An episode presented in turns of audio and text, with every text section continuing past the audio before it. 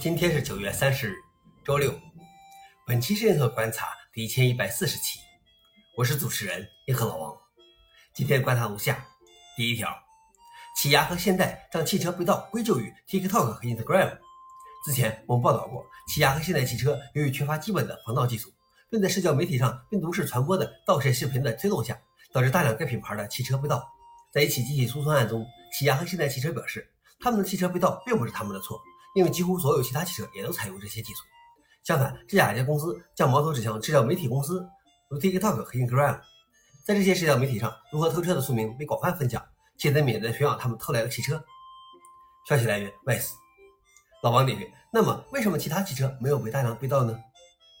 第二条是，美国国家安全局正在启动人工智能安全中心。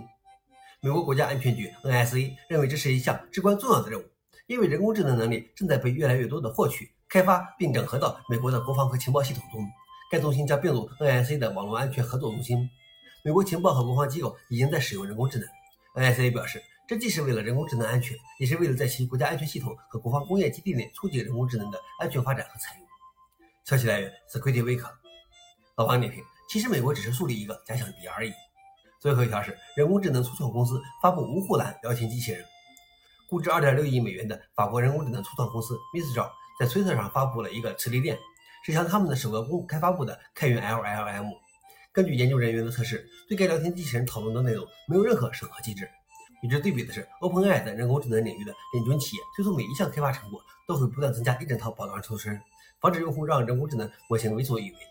而且，由于 Mistral 是以磁力链的方式发布的，因此该聊天机器人基本上不可能从互联网上审查或删除。消息来源：四零四 Media。